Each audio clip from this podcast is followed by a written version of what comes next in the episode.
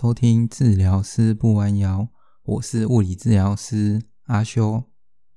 上一集我们讲到了拐杖的种类以及如何自己去做简单的选配。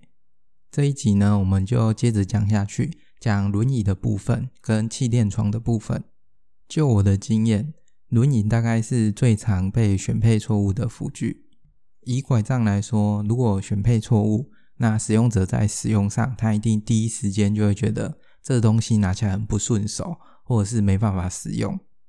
但是轮椅呢，如果选配的不好，使用者在使用上，他也只会觉得说，嗯，就有点不太适合，但是就是可以做啦，哦，那就将就点用。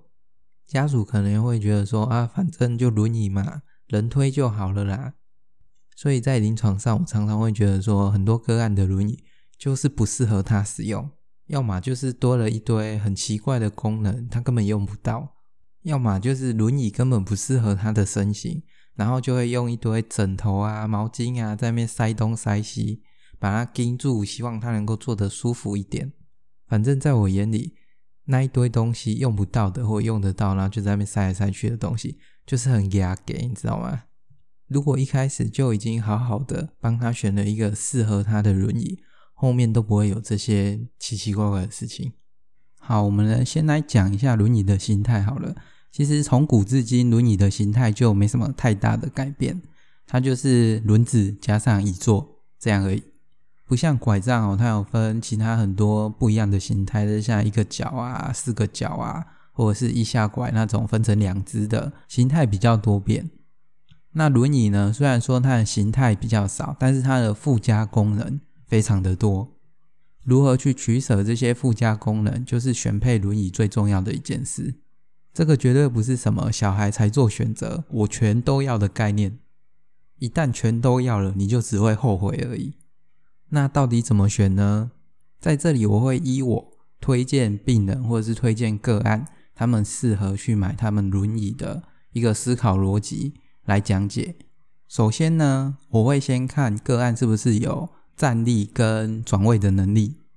转位能力指的是在床到轮椅，或者是轮椅到马桶之类的这个位置之间的转换，是不是有能力自己去达成？如果都有站立能力，也有转位能力的话，接着就会问第二个问题，也就是这个轮椅呢，你会使用它的时间跟频率？是暂时的呢，或者是说哦，就是外出的时候偶尔才会用到，但是未来会持续的使用。如果到这里你发现你的回答是暂时的使用而已，就类似像说我刚手术完，或者是车祸过后之类的外伤，而暂时必须使用轮椅，这种状况呢，最适合的轮椅就是那种在医院最常见看到的铁质的那种轮椅。如果你去辅具材料行，你就可以直接跟他说：“我要 A 款轮椅。”这就是我们一般最常见看到的那种铁质轮椅。再来呢，你的使用频率如果是那种未来都有机会会用到，但是就是偶尔使用，类似像说外出的时候或者是就医的时候才会使用到的这种频率状况的话，它所适合的就是比较轻量化的轮椅，或者你可以直接叫它 B 款轮椅。但是呢，在这里又会出现一个分支，究竟你这个轮椅呢，外出的时候是自己推还是家人帮你推？如果主要是家人在推，那么我就会建议选择的时候就选择后轮较小的，然后后面在推的那个把手的地方啊，要涵盖刹车的功能，因为是家人要推的，所以轮椅的选择就会是越轻量化越好。所以在大轮跟小轮之间的选择，当然就是选择小轮啊。把手配置刹车功能啊，这也是为了家属说越方便越好。总不好每次要刹车的时候，家属都要左边弯腰、右边弯腰，然后把两边的轮子全部上锁之后，才可以放心的离开。那么如果你是独立性比较高，不用家人在旁边帮忙推的话，那或许你就会需要的是大轮的那一种轻量化轮椅。这时候在使用上比较会需要去注意的就是大轮的外框，在推的时候是不是有办法有效的去施力，毕竟是自己在推哈，所以如果是那种推起来很卡啊，或者是轮椅很重的，它都会影响你推行的距离，所以就会有这些面向需要去注意。好，那我们回到最一开始的问题。好，最一开始我们问是不是有站立跟转位的能力？刚刚都是在讲回答有的那个部分。好，那如果是没有呢？没有站立跟转位的能力，或者是两个能力其中之一个没有的话，那就要再看后面这几个问题哈。第一个问题就是他怎么转位？是坐姿的状况下去转位呢，或者是需要躺着的状况下去转位？如果是在坐着的状况下转位，不管是自己在坐姿下去转位，或者是说哦，呃，有家人帮忙，或者有其他人帮忙，在坐着的状况下去转位。我都会建议，这个时候轮椅要配置扶手可以拆掉，或者是可以掀起来的功能。这个功能很重要。一旦有了扶手可以掀开或者是拆开来的功能，它在转位时的困难度就会大大的降低，而同时风险也是会大大的降低。因为啊，如果有扶手在的话，你在转位的时候，你就一定要想办法绕过那个扶手嘛。好，要么就是你屁股抬高。比那个扶手还高，然后跨过扶手，要么你就是必须离开轮椅的椅面，好，然后再移到窗面上。这两者在转位的时候，都是会让呃转位的风险或者是能力要求会比较高的一个动作，所以转位失败跟跌倒的风险就会相对比较高。再来啊，如果你的转位不是在坐姿之下，而是必须在躺着的时候。类似像说有一些个案，它是属于比较高张力类型的，或者是身体控制能力比较不好，类似像说植物人啊之类的，这种状况之下就没办法用坐姿转位，就必须用躺姿的转位。那这时候轮椅的选配就必须再增加一个可以仰躺的功能，也就是说椅背要可以往下放，变成本来的呃椅背跟椅面夹角可能是九十度。那往下放之后，可能变成一百七十度或一百六十度之类的，这种功能就是轮椅可以仰躺的功能。所以，如果是只能在躺姿的状况下移位的话，那就一定要有这个轮椅可以仰躺的功能。好，那当然不能只依赖这个功能，你必须还要涵盖转位板，长形的那一种转位板，才能达到在仰躺之下去做转位。好，那区变完如何转位之后。那接着我们要看的就是使用者有没有在轮椅上需要减压的需求。我们一般人呢，在坐姿的时候，屁股都会承受压力。那我们通常会靠左右移动，或者是挪一下屁股之类的，好让屁股之下的压力去减少，好那避免有压疮的出现。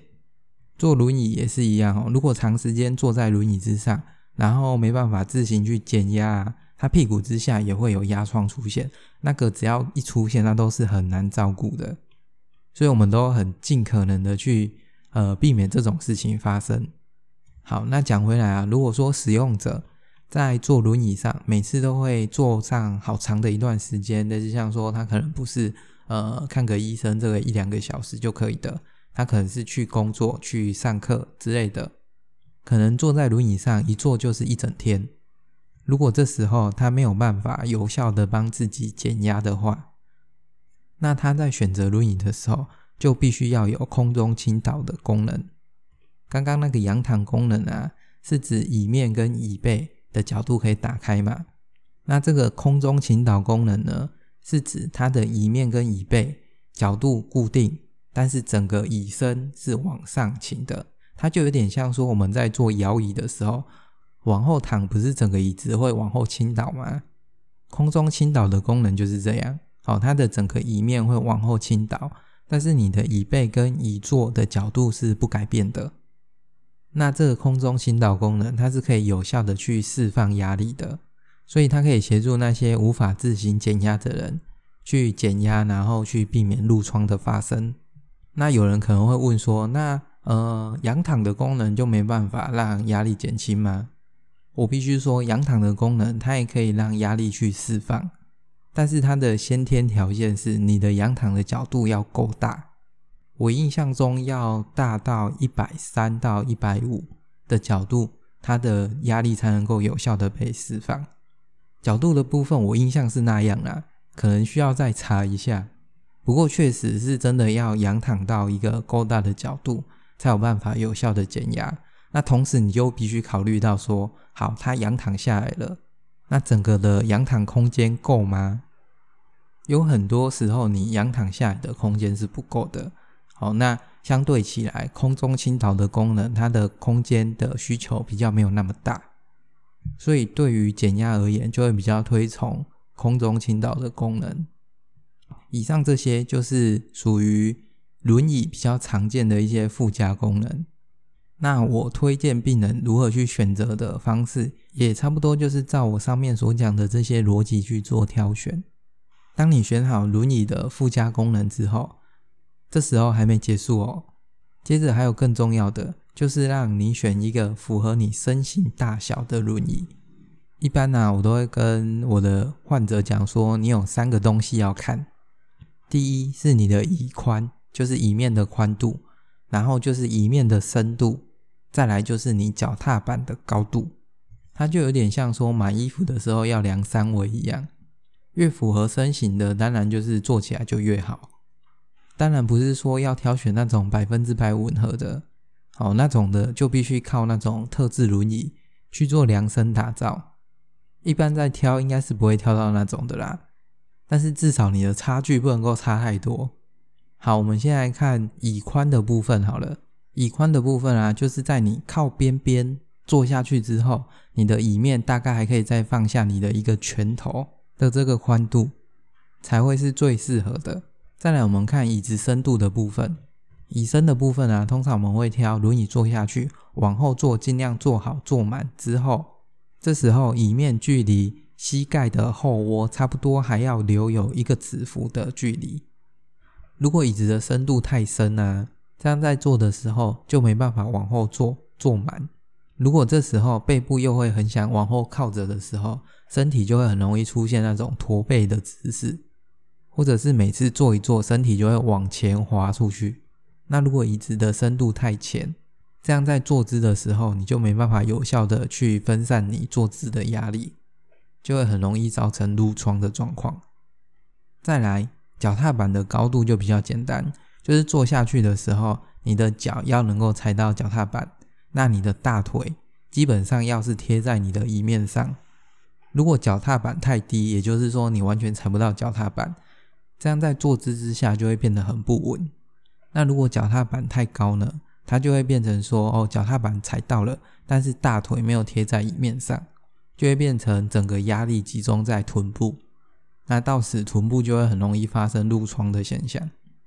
好，那整个轮椅的考量大概就是这些啦。想当初我在学的时候，才知道说轮椅原来有这么多 know how 在里面，每一个配件都有它的功用，然后都有它适合的对象。其实轮椅的配件不止这些哦，比较更进一步的，我们还会去量测说你的整个身长啊，去。呃，量身打造你的椅背，然后以及看说有没有脊椎侧弯或者是怎样的，然后去制造说哦哪里要给侧支撑、臀支撑之类的，所以真的没有想象中的那么简单。好，轮椅的部分我最后再讲几个我在临床看到比较常看到的错误状况，然后第一个就是大轮跟小轮的选择。通常大轮就是只是用在需要自己去推的状况之下，或者是说有一些大型轮椅，它可能会需要用大轮的方式去呃协助平衡整个轮椅的重心，这时候才会需要用到大轮。不然如果是一般家属在推的那一种，我真的很不推荐去选择使用大轮啊。再来第二个比较常见的就是那种可以去做空中倾倒或者是仰躺功能的轮椅。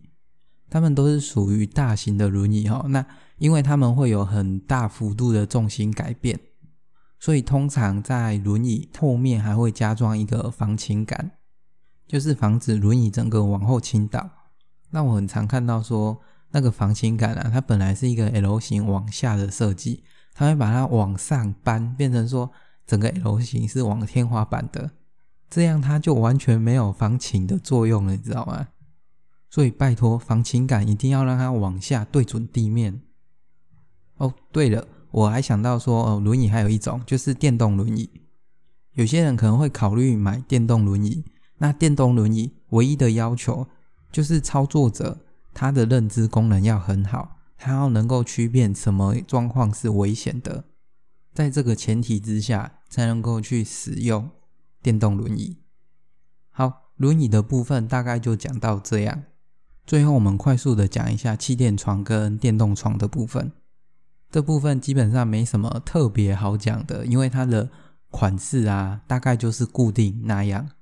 但是会想提出来，主要是因为我曾经在一个案家里面看到一个嗯非常夸张的状况，所以就提一下，如果你们要购置的时候要注意这一个点。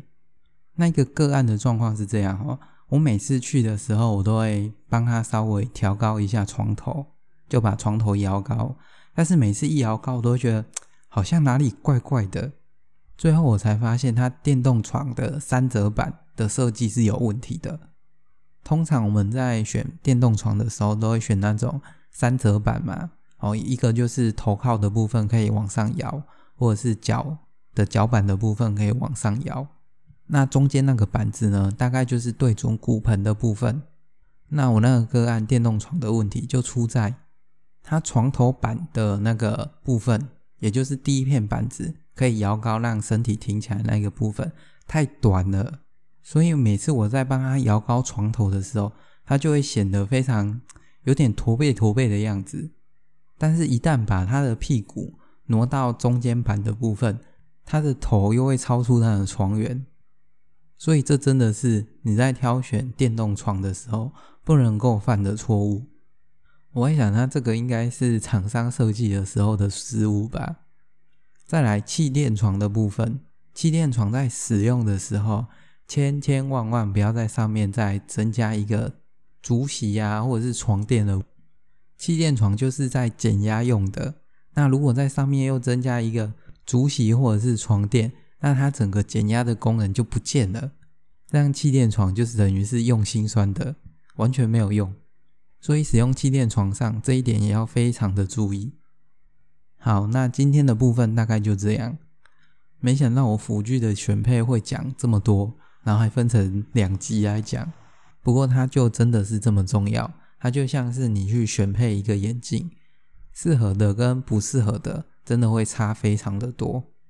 说到选配眼镜，突然间让我想到，呃，在挑选辅具的时候啊，绝对是以当下的状况选择最刚好的功能，千万不要抱持着那种“哦，我未来应该会用到”的心态来挑。就跟眼镜一样，你现在近视一百度，你绝对不会想说“哦，我先配个两百度好了，未来应该会增加到两百度”。所以千万是以当下最刚好的状况就可以了。好，大致上今天这一集就到这样，那各位就下周见喽，拜拜。